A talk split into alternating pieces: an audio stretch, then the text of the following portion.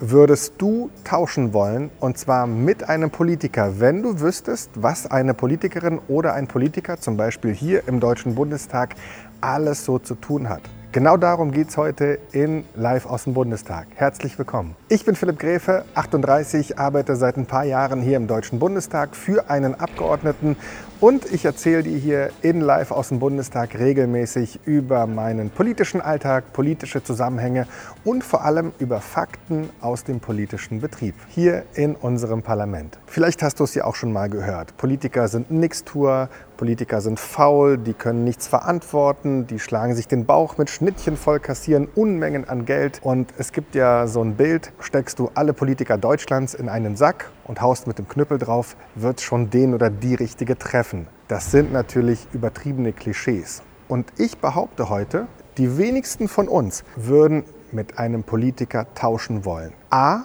wir würden es nicht durchhalten, so einen Alltag eines Politikers oder einer Politikerin, der Bundeskanzlerin, eines Bundestagsabgeordneten, eines Bürgermeisters bei dir im Kiez oder im Dorf. Und B, wir würden gar nicht tauschen wollen, denn der Alltag eines Politikers ist ganz schön hart. Und ich zeige dir heute, Warum? Politiker müssen immer up-to-date sein. Und das heißt nicht hier ein paar E-Mails checken oder vielleicht eine Push-Nachricht von Bild.de durchlesen, sondern welche Zahlen und Fakten gibt es eigentlich zu einem Thema? Und Politiker müssen natürlich nicht nur sich in einem Thema auskennen, sondern häufig in Dutzenden von Themen und up-to-date sein. Das heißt, sie müssen die Vergangenheit einer Geschichte kennen, die Gegenwart und auch noch Ideen und Pläne für die Zukunft haben. In der Regel geht es da um Gesetze. Welches Gesetz sieht gerade wie aus? Was könnte dort verändert oder reformiert werden? Oder warum sollte ein Gesetz so bleiben, wie es ist? Also Fazit, eine Politikerin oder ein Politiker müssen ein bärenstarkes Gedächtnis haben und es auch rund um die Uhr abrufen können. Politiker müssen sich mit Worten und Taten durchbeißen können. Es gibt natürlich viel Konkurrenz, nicht nur in den anderen Parteien, sondern auch in der Regel in den eigenen Reihen. Und da muss man sich schon ganz schön durchkämpfen. Fazit, ein Politiker braucht ganz schön viel Kraft, um das Ganze zu bewältigen. Politiker müssen sich viele Meinungen anhören, denn in unserer Demokratie spielt nicht nur eine oder vielleicht zwei Meinungen eine Rolle, sondern viele Sichtweisen auf ein Thema. Und ein Politiker oder eine Politikerin müssen die alle sich anhören und am Ende auch kennen. Ein Beispiel, die einen sind für die komplette Abschaffung der Bundeswehr. Die anderen finden die Bundeswehr unfassbar wichtig und wollen, dass viel mehr in die Bundeswehr investiert wird. Die anderen wollen vielleicht weniger Auslandseinsätze. Also es gibt sehr viele Sichtweisen auf das Thema Bundeswehr und zum Beispiel unsere Bundesverteidigungsministerin Annegret Kramp-Karrenbauer muss diese Meinungen kennen und dafür muss sie natürlich mit vielen Menschen die verschiedene Meinungen haben, auch reden, sich diese anhören, sich diese merken und daraus dann am Ende das ein oder andere Gesetz bauen.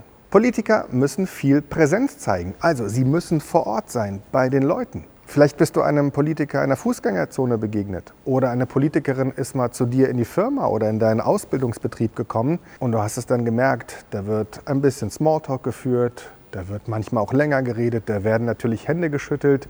Gut, jetzt während Corona hält man Abstand, aber du weißt schon, wie ich es meine. Also Politiker müssen vor Ort präsent sein und mit sehr, sehr, sehr vielen Menschen ins Gespräch kommen um zu wissen, was die eigentlich von der aktuellen Politik halten und was die sich so für die Zukunft vorstellen. Angela Merkel zum Beispiel, unsere Bundeskanzlerin von der CDU, ist ja nicht nur in der Welt unterwegs auf irgendwelchen EU-Gipfeln oder zu Besuch bei Donald Trump im Weißen Haus in den USA.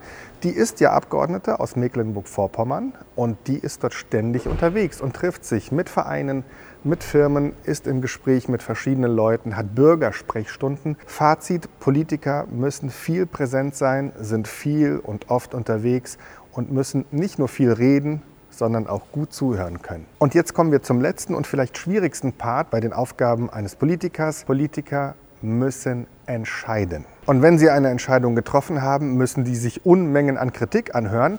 Das ist gut und richtig so in einer Demokratie kann aber natürlich auch schlauchen. Und bei unserer Diskussionskultur, die in den letzten Jahren in sozialen Netzwerken entstanden ist, vor allem bei Facebook und Twitter, kann es manchmal ganz schön hart zur Sache gehen. Und ja, es kann auch mal verletzend sein. Und wir dürfen nicht vergessen, auch wenn Politiker sich aktiv dafür entschieden haben, sie sind immer noch Menschen, sie haben manchmal auch eine dünne Haut machen auch manchmal Fehler und meiner Ansicht nach sollte man nicht bei jedem und allem sofort draufspringen und draufkloppen. Mein Fazit, Politiker arbeiten ziemlich viel, haben kaum Freizeit und sie sorgen dafür im Großen und Ganzen, dass wir ganz gut und vernünftig hier in Deutschland leben können und dass bei uns Krisen ordentlich gemeistert werden. Naja, und wenn dir vielleicht eine Partei oder ein Politiker jetzt nicht passt, kannst du ihn oder sie ja auch abwählen.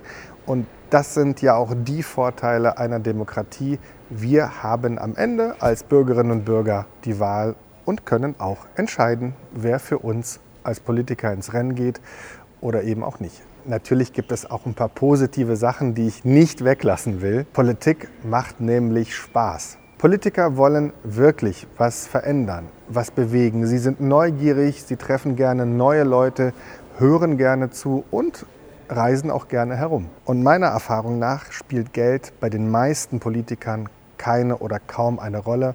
Aber natürlich gibt es so ein paar Ausnahmen wie bei allen Menschen. Und bevor ich jetzt zum Schluss komme, ein interessanter Fakt für dich. Wenn du hier in den Bundestag willst, gilt das sogenannte passive Wahlrecht. Das heißt, wenn du gewählt werden willst, musst du mindestens 18 Jahre alt sein und deutscher Staatsbürger und zwar am Wahltag.